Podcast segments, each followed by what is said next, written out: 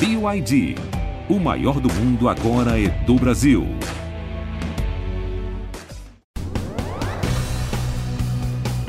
A Associação Americana do Coração atualizou pela primeira vez em 12 anos a lista de fatores de risco para a saúde do coração. Agora, ao invés de sete fatores, são oito e a qualidade do sono é um deles. Segundo os especialistas, o sono afeta a saúde geral das pessoas e influi no peso, na pressão arterial e até no risco de diabetes. Para falar sobre esse assunto, a gente recebe aqui no podcast do Bem-Estar o Dr. Marcelo Sampaio, que é cardiologista e coordenador da área de pesquisa pela Beneficência Portuguesa, e também a doutora Andréa Bacelar, que é neurologista e especialista em medicina do sono. Eu sou Michele Loreto. Seja bem-vindo, seja bem-vinda ao nosso podcast do bem-estar. Doutor Marcelo, doutor Andréa, sejam bem-vindos aqui ao nosso podcast. Doutor Marcelo, eu queria começar é, para a gente enumerar aqui os oito fatores que influenciam a saúde do coração. E eu quero saber também por que, que o sono foi incluído nessa lista. É, muito bem. Então, nós temos os oito fatores que são, a gente, nós chamamos de fatores essenciais para a preservação da saúde do cardiovascular.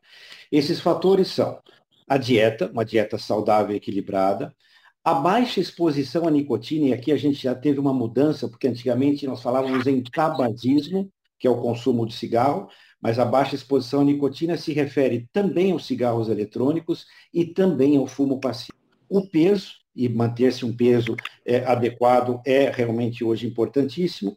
O nível de colesterol, e hoje tem uma novidade também, não é mais o colesterol total, nem aquele colesterol ruim, nem o bom, é o chamado colesterol não HDL, que depois nós podemos explicar.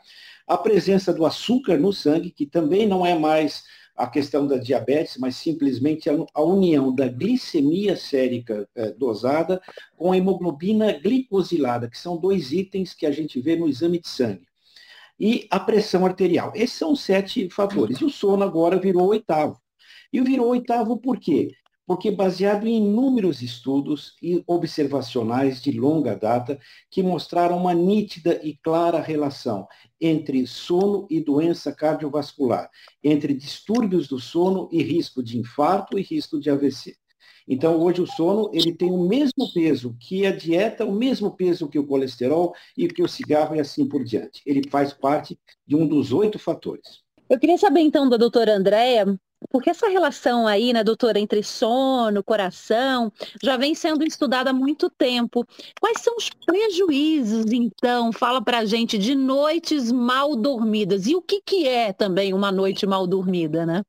Então, Michele, Marcelo, muito obrigada pelo convite. É, pois é, o sono, ele pode ser causa, como ele também pode ser consequência. Então, eu acho que ele está entrando é, tardiamente, mas pelo menos agora bem mais difundido. Dormir mal ou dormir pouco, né? A gente está falando de qualidade e de quantidade, irá interferir em todos os nossos sistemas. Então, também é sabido que dormir mal vai gerar alteração metabólica, alteração de limpeza, por exemplo, de um sistema que para medicina nove anos é muito pouco, o sistema linfático. Então, a limpeza do cérebro também não vai acontecer se a gente dorme pouco e dorme mal. Então, no dia seguinte, irritabilidade, memória ruim, cansaço, é, isso é um efeito em curto prazo. Só que a nossa grande preocupação é que a nossa população está dormindo mal e pouco há muitos anos, cronicamente. A pandemia veio aí também para piorar essa situação.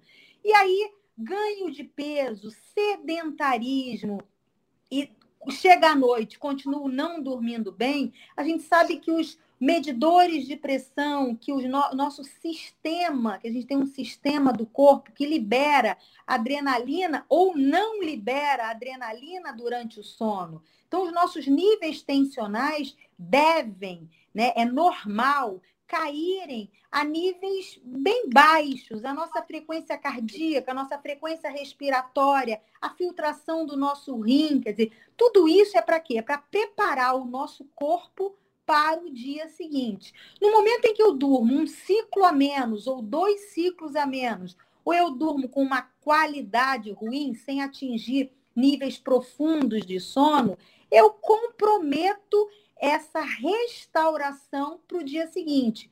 E isso, cumulativamente, gerará consequências é, em médio e longo prazo, que é o que a gente vê aí, né? A população adoecida, não só quando a gente fala de vaso, né? A gente está falando dos vasos do coração, mas tão importante quanto os vasos cerebrais, os, esses mesmos oito fatores de risco irão é, da mesma forma atingir e agravar os nossos vasos cerebrais e que a gente também precisa preservá-los e por isso é, é, essa chamada de atenção tão importante, tão é, é bem-vinda né, para a população em geral. Doutor André, falando em quantidade, qual é a recomendação de sono por dia? Aí a gente tem que definir por faixa etária, né? O adulto precisa entre 7 e 9 horas, a gente vai cobrir a grande maioria da população adulta. Existe o dormidor curto, mas isso é minoria, tá? É, o adolescente que precisaria de 9 a 11 horas de sono é hoje é, é uma população alvo, porque eles não só não dormem, como são obrigados a entrarem, a sentarem em sala de aula às sete horas da manhã. E isso gera uma privação de sono e eles não conseguem dormir mais cedo, porque existe uma fase atrasada de sono, porque a curva do hormônio promotor de sono, que é a melatonina, está atrasada nesse grupo. Então, eles estão em privação crônica de sono e precisam de um tempo total de sono maior do que adulto. Quando a gente vai para as crianças, né, a primeira infância chega-se a 16 horas a necessidade de sono. E depois ali dos 5 anos até o adolescente, a gente está ali entre 12 e 14 horas. Então, isso é a média da recomendação da Sleep Foundation por faixa etária. E qualidade? O que é dormir bem? O que é dormir mal? É, essa é uma pergunta muito importante, Michele, que a gente tem que pedir para os nossos pacientes ou pedir para a população é, avaliar de que maneira, principalmente no final de semana ou durante as férias, quer dizer, no momento em que eu não estou vinculada ao, ao relógio, ao despertador, quer dizer, qual é o meu cronotipo? Qual é a minha preferência genética? Eu, ah, quando dá meia-noite é um horário que eu sinto vontade, tenho aquela promoção para dormir. E também, espontaneamente, eu desperto às 8, às 9 horas da manhã. Esse é o meu ritmo biológico. Então, a partir daí, o indivíduo que adota o seu ritmo e desperta espontaneamente e diz: Eu atualmente estou me sentindo bem, quer dizer, um bem-estar físico e mental para viver um novo dia.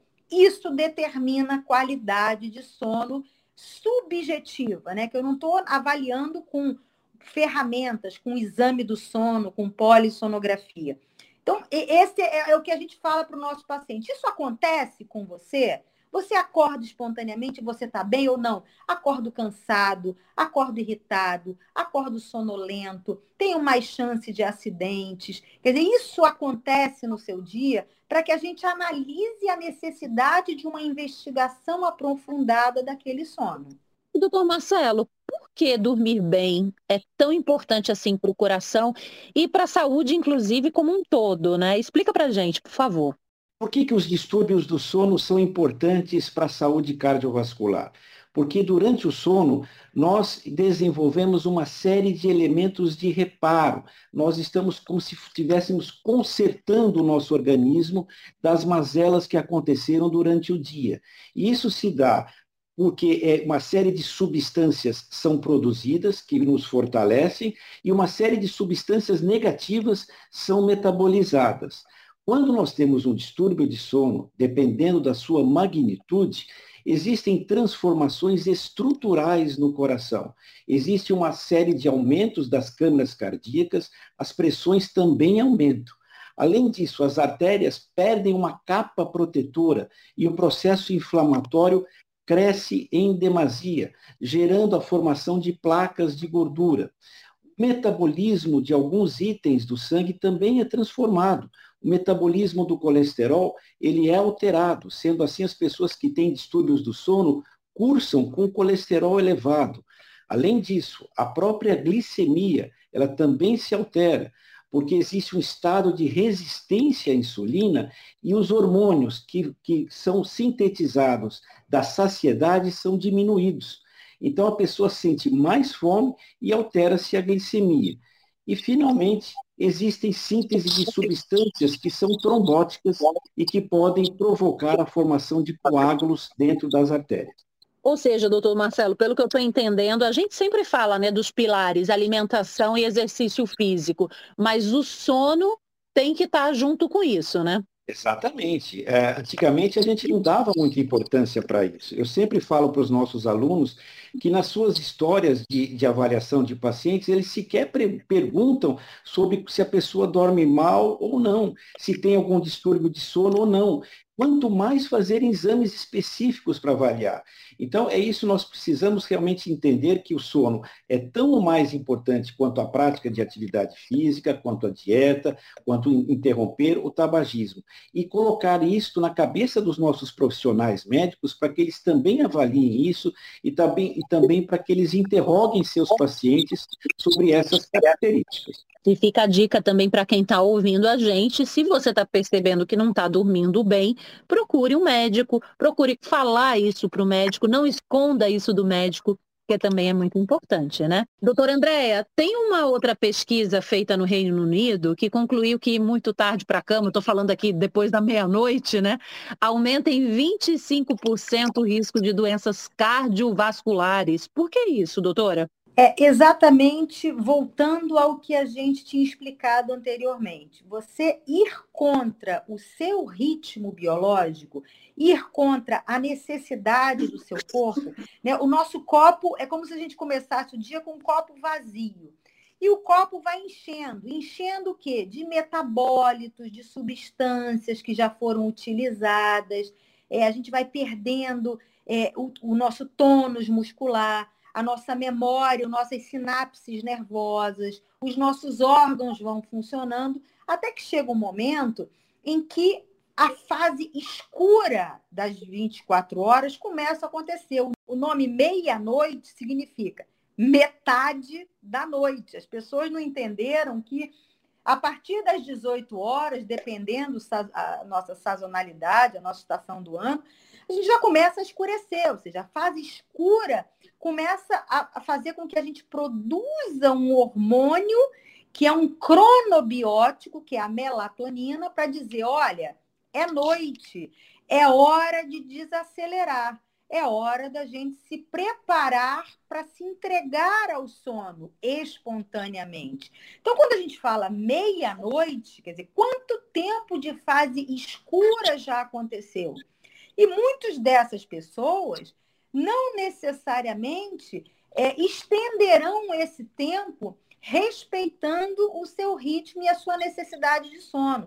Então, estarão em privação crônica de sono. Né? Hoje, a gente fala privação é, crônica voluntária, que é o principal transtorno do sono do mundo da vida moderna, é dormir pouco voluntariamente, e também temos a privação do sono involuntária, que é a insônia em toda a sua magnitude, em toda a sua extensão, e que a prevalência aumentou, dobrou ou triplicou em alguns países. Aqui no Brasil, a gente fez um estudo que mostra que a insônia dobrou na pandemia, né? nesse período lá, em pandemia, pós-pandemia, se a gente já pode chamar assim. Enfim, é, e aí, se a gente olhar todo esse contexto, quer dizer, eu estou indo fora um ritmo fora de fuso, né? Eu estou dormindo mais tarde, estou acordando mais cedo para novamente viver um dia de demandas, de demandas que eu tenho que realizar, que eu tenho que pensar, que eu tenho que agir, que eu tenho que fazer ou não. O ideal seria fazer atividade física, mas o que a gente nota também é que uma grande minoria da população é, cumpre o mínimo de tempo de exercício, que são 150 minutos por semana, quer dizer, que é o mínimo do mínimo, mas é, mesmo assim, eu acho que são 20% da população que cumpre esse mínimo. Então, gente, a gente precisa mudar hábito, né? a gente precisa mudar é, é, a nossa forma de pensar, né? Trabalhar muito, estudar muito e não se preocupar com essas, esses fatores essenciais e que são modificáveis e que dependem de nós, certamente esse desfecho não será dos melhores. Doutora Andréia, é, eu não posso deixar de fazer uma pergunta, né? A senhora estava falando dessa questão da meia-noite, né? Eu já trabalhei de madrugada, tendo que acordar é, de segunda a sexta-feira às três da manhã. Então eu fico pensando, quem tem um horário invertido de trabalho, ouve uma coisa dessa e fica assustado, né? O que, que a pessoa pode fazer para melhorar a saúde, né? Já que muitas vezes trabalha no horário que deveria estar dormindo, né? Olha, Michelle, isso aí é um grande desafio, inclusive para o especialista em sono. É, é, realmente ir contra a corrente do, da, da, do ser humano. O ser humano dorme na fase escura das 24 horas. O Mercado Livre chegou chegando no Big Brother Brasil 2024. Fez o seu pedido? A gente faz a entrega mais rápida do Brasil. Assinou Meli Mais? Tudo fica ainda melhor. Você pode ter ainda mais frete grátis. E tudo isso em milhares de produtos. Chega chegando agora mesmo no app. É e sempre será insalubre ir contra, ir trabalhar no momento em que o seu corpo, porque os seus hormônios, os seus neurotransmissores, muitos deles não funcionam somente no momento em que você está dormindo. Então, eles irão ser produzidos independente da sua vigília durante a madrugada, ou eles irão ser produzidos para o alerta, independente do seu sono pela manhã, enfim, na fase clara das 24 horas. Hoje a gente está falando no Brasil de um quinto da população ativa são trabalhadores em turno. Então, é, é, é essa coisa da vida, da, funcionar 24 horas, certamente também é, é um fator é, importante, grave, para a gente pensar na saúde da população. É lógico que nós temos pessoas que são vespertinos ou vespertinos extremos e matutinos ou matutinos extremos. Se a gente pudesse fazer uma consultoria nas grandes empresas, determinando, olha, aquela pessoa que é matutina extrema, ou seja, ela acorda às quatro da manhã feliz da vida, só que ela tem sono oito horas da noite. Ela pode trabalhar nesse turno de três horas da manhã, por exemplo, que você trabalhou alguns anos, para ela esse ajuste difuso não é tão grave do que para uma pessoa, por exemplo, que seja vespertina e que três horas da manhã é o horário que ela começa a ter sono. Então, seria muito interessante se a gente pudesse alocar o, as preferências genéticas aos horários de trabalho que, que existem. Alguns dados importantes também aqui para a nossa conversa, né? As doenças cardiovasculares são a causa número um de mortes no Brasil e no mundo. De acordo com dados da última edição da pesquisa Vigitel, realizada pelo Ministério da Saúde, 26,3% da população brasileira tem pressão alta, 22,4% é, tem obesidade, 9,1% tem diabetes tipo 2 e apenas 3 em cada 10 adultos relataram praticar a quantidade de atividade física que é recomendada, né? Inclusive pela OMS, pela Organização Mundial da Saúde. Além de incluir, claro, o que a gente está falando aqui, o sono na lista de fatores de risco, a Associação Americana do Coração também atualizou outros fatores. Por exemplo, doutor Marcelo, fumantes passivos e uso de cigarro eletrônico também tem mais risco de problemas cardíacos, não é isso? Esse é um tema muito importante que a gente tem que realmente é, priorizar, principalmente para os nossos jovens. Nós hoje estamos vendo as pessoas é, mudarem para cigarro eletrônico sob o simples pretexto de que é, faz menos mal, o que é um ledo engano. E nós sabemos hoje que a quantidade de nicotina que é dispersa nesses dispositivos eletrônicos, ela é muito maior do que você fumar um cigarro tradicional. Além do mais, existe uma série de características do cigarro eletrônico que fazem com que os jovens se viciem mais. Então, nós vamos ter no futuro um grande e grave problema, um, um, contingente enorme de pessoas que se viciaram por cigarro eletrônico, que fumam exagera, exageradamente é, é, é, esse dispositivo e que, obviamente, vão adoecer de doenças cardiovasculares, seja de infarto e seja de AVC.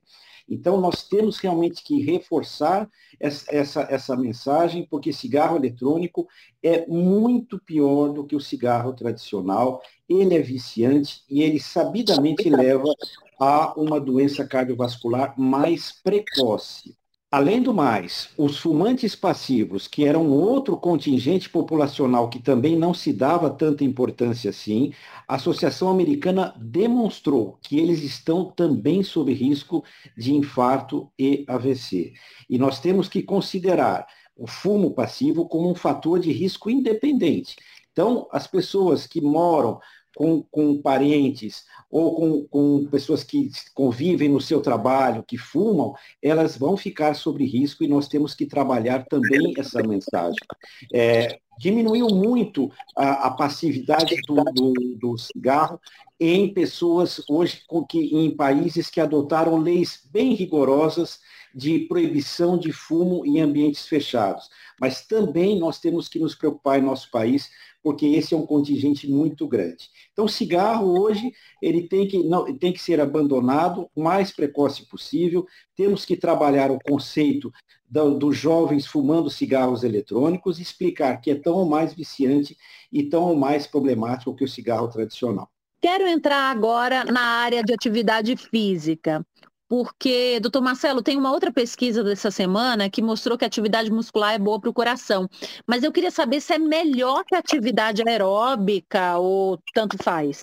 Desde os estudos de Framingham, de 1948, é que nós temos o entendimento que a atividade aeróbica é a melhor para o coração. Tanto é verdade que todo mundo preconiza caminhada, corrida e você se exercitar. Isso é uma verdade. Entretanto, novos estudos mostraram que o, o correto é um equilíbrio entre atividade aeróbica, que deve ser feita em média 150 minutos por semana, e atividade de musculação. Por quê? Porque atividade de musculação você consegue perder peso, além disso, isso é um fator importante, e você consegue reduzir a força que esse coração faz. Você melhora a geometria da, da, da atividade cardíaca. O coração trabalha melhor com menos força, isso tem menor resistência.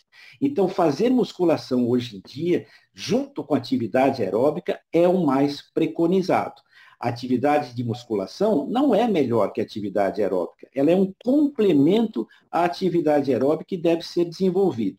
Então, nós cardiologistas recomendamos atividade aeróbica de preferência todos os dias da semana, pelo menos 30 minutos a uma hora, e atividade de musculação, duas vezes por semana, é, sob supervisão, porque também não podemos é, é, preconizar que as pessoas vão para as academias e comecem a levantar pesos, porque isso pode gerar uma série de outras doenças osteomusculares. Então, é muito importante a combinação de atividade aeróbica e atividade muscular. A doutora Andréa já falou aqui que a atividade física melhora né, a qualidade do sono, mas aí eu queria saber, doutora Andréa, é, pode fazer atividade física à noite, atrapalha o sono? É, boa pergunta. É, o que a gente já definiu, primeiro, o exercício, o sono, ele vai produzir um hormônio que só é produzido durante o sono, que é o hormônio GH, o hormônio do crescimento que para as crianças tem a função própria, crescer. Mas para o adulto e para o idoso é o hormônio da vitalidade, do vigor físico, do tônus muscular. Além do momento do sono, que é a fase profunda do sono, é o momento da restauração da fibra muscular. Então, dormir bem antes de um exercício físico é muito importante para você não ter lesão durante a atividade física. Então, isso é uma situação importante. Alguns estudos definem que é interessante que você não faça exercício físico próximo à hora de dormir, porque você tem uma excitação maior, porque você libera hormônios é, do alerta, né, endorfina, adrenalina, etc. Então, muitas pessoas, e principalmente os que têm insônia, os que já demonstram dificuldade para iniciar o sono, esse tipo de insônia, devem evitar o exercício físico próximo ao horário de dormir. Entretanto, existem estudos, inclusive brasileiros, que mostram que essa, essa compensação, ou seja, voltar para o nível do equilíbrio, ele se faz rapidamente. Então, é, uma hora antes de dormir, quer dizer, se você sai do, do exercício ou da academia uma hora antes de dormir, você já teria compensado. Mas, obviamente, essa compensação deve acontecer em pessoas que não têm um chamado estado de hiperalerta, de hipervigilância. Aquele indivíduo que tem esse, esse transtorno e por isso demora a dormir ou dorme, fica com aquele sono superficial, como se não como se estivesse vivendo a noite inteira, esses não devem praticar atividade física próximos à hora de dormir. E doutora, quais são as dicas básicas então para melhorar a qualidade do sono? A gente já entendeu que a atividade física tem que estar na lista, né? Alimentação, né, é aquela alimentação saudável que todo especialista vai recomendar não fazer a maior refeição, a refeição mais volumosa e mais calórica próximo à hora de dormir, né? A gente vai esse metabol, nosso metabolismo é mais lento nesse, nesse, nesse momento do, das 24 horas. Quando a gente deita, a gente já tem o efeito gravitacional. Então, quantas pessoas referem? Eu tenho refluxo e aí eu vou deitar depois de ter feito uma refeição copiosa, quer dizer, a válvula que, que, que divide o esôfago do estômago, que está cheio de alimento, às vezes não aguenta essa pressão. Então, a gente não deve fazer a maior refeição antes de dormir. Preconiza-se pelo menos duas horas antes de deitar que a gente tenha se alimentado nesse período. Então, isso é um fator importante. Tomar sol. É, é, na pandemia, né, nós ficamos é, privados, né, confinados, isolados, e isso é, interferiu muito no sono, inclusive arrastou esse sono, as pessoas passaram a dormir mais tarde e acordarem mais tarde. Porque o sol é o grande sincronizador externo é, desse ritmo vigília-sono. Então, tomar sol pela manhã é muito importante. Ah, eu não tenho tempo. Bom, salte do ônibus dois pontos antes. É, na hora do recreio, vá para o sol na sua escola. É, tente, de alguma maneira, ter 20 minutos de sol batendo na sua pele, no seu corpo durante o dia, porque necessariamente isso vai melhorar o sono da noite. Cafeína. É, é, o, é, o brasileiro adora, né? o café principalmente, ou os cafeinados a gente tem que entender que é, é, o tempo de ação da cafeína é de seis horas para ela ser metabolizada. As pessoas que têm mais sensibilidade, que também é individual, é, é devem evitar a cafeína 5, 6 horas da tarde. É lógico que tem aquele indivíduo que vai sair para jantar e toma o cafezinho depois do jantar e vai para casa e dorme. Ou seja, esse indivíduo não tem essa hipersensibilidade nesse receptor. Mas a grande maioria das pessoas tem. Então, o último cafezinho, a última cola, é, os últimos chás com cafeína devem ser após o almoço. E o álcool? Né? O álcool é, é, é, é um vilão, mas também é um prazer. Então, a gente tem que é, medir e dosar essa questão do álcool. A pandemia, o álcool funcionou como remédio para muitas pessoas que não tiveram acesso ao, ao médico e utilizaram por autorrecreação para indução do sono, pela dificuldade em pegar no sono, pela preocupação, pela ansiedade, pelos medos. E a gente teve tem umas estatísticas enormes aí de uso e de abuso de álcool. A gente sabe que o álcool é um depressor do sistema nervoso central, então ele diminui o tempo para dormir. É uma verdade. Entretanto, ele altera a arquitetura do sono. Então, no dia seguinte, a ressaca não é só pelo álcool, é porque o seu sono também não foi de qualidade, né? Você tem menos sono profundo e dependendo da quantidade, né, do teor alcoólico ingerido, a gente também pode ter interferência no sono REM. Então, é, é lógico que, às vezes, brindar, estar com amigos, relaxar, é uma situação de prazer em algumas vezes, mas a gente tem que entender que isso é exceção. Ingesta alcoólica não pode ser regra, não deve ser diária. Doutor Marcelo, a gente aprendeu aqui nesse podcast que dormir bem faz bem para o coração e eu queria saber outras atitudes para deixar o coração saudável.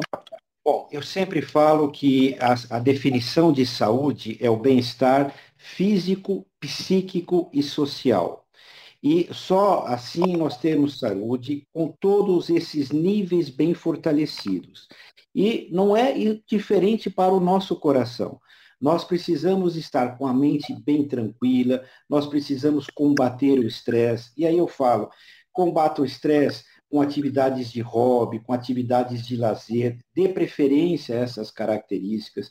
Obviamente, dormir bem, como a doutora Andréa bem colocou, é fundamental e também combate esse estresse. Nós sabemos que as pessoas que dormem mal, em geral, têm um nível de depressão maior, estão associados com distúrbios de humor. Isso sabidamente concorre para pior e aumento do estresse. Além do mais, você precisa ter sempre uma preocupação com seu peso saber se você está dentro do, da métrica adequada em relação a isso. E procurar atividades que possam controlar o seu peso, como uma dieta bem equilibrada, com baixo teor de carboidratos simples, com baixo teor de gorduras e uma dieta mais rica em proteínas. Você não deve fumar de forma alguma e você também não deve estar em ambientes onde as pessoas estão fumando. Além do mais, você precisa medir a sua pressão arterial, isso tem que ser feito para a, a, nossa população, é muito fácil, num posto de saúde, num ambulatório do SUS, isso se faz de uma maneira muito boa.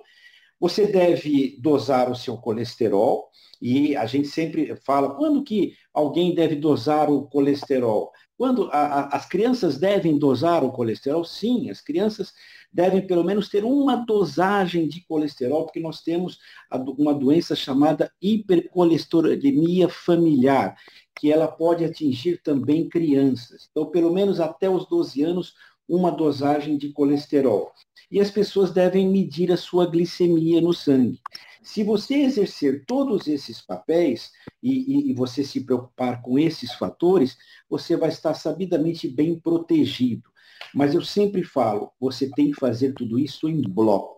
Não adianta você fazer simplesmente, ah, vou fazer atividade física achando que vou compensar e posso comer errado. Não. Se você fizer atividade física e você não tiver uma dieta equilibrada, você não está protegido. Então, quer ter uma boa saúde do coração, você tem que seguir essas regras. Isso é muito importante porque hoje em nosso país, nosso país, Brasil, nós hoje estamos é, atingindo níveis de doenças cardiovasculares muito preocupantes. E esses, esses índices não estão baixando. Com todas as campanhas de conscientização, com toda a facilidade de acesso à tecnologia, aos serviços médicos, ainda assim esses índices estão aumentando. Por isso que é muito importante as pessoas se conscientizarem e realmente exercerem um, uma atitude executiva e não contemplativa. Porque grande parte das pessoas sabem que esses fatores são importantes, sabem que, que, que você deve realmente tomar consideração especial a isso, mas elas exercem uma atitude contemplativa. Por isso, vamos todos é, reforçar esse detalhe e, a partir daí, entender que saúde do coração ela, ela é um bem que você conquista, ela não vai bater na sua porta. Doutor Marcelo, doutor Andréa, ótimas dicas, boas colocações aqui. Tenho certeza que a gente vai ajudar muita gente. Muito obrigada pela participação de vocês. Também, muito obrigada a você que escuta o podcast do Bem-Estar. Toda quarta-feira tem assunto novo. Esse podcast tem direção de Karina Dorigo, roteiro Washington Calegari, produção Ana Amélia Bazella, gravação André Ladeira e edição do nosso querido Guilherme Amatucci. Eu sou Michelle Loreto, vejo você nas próximas. Um cheiro, tchau, tchau.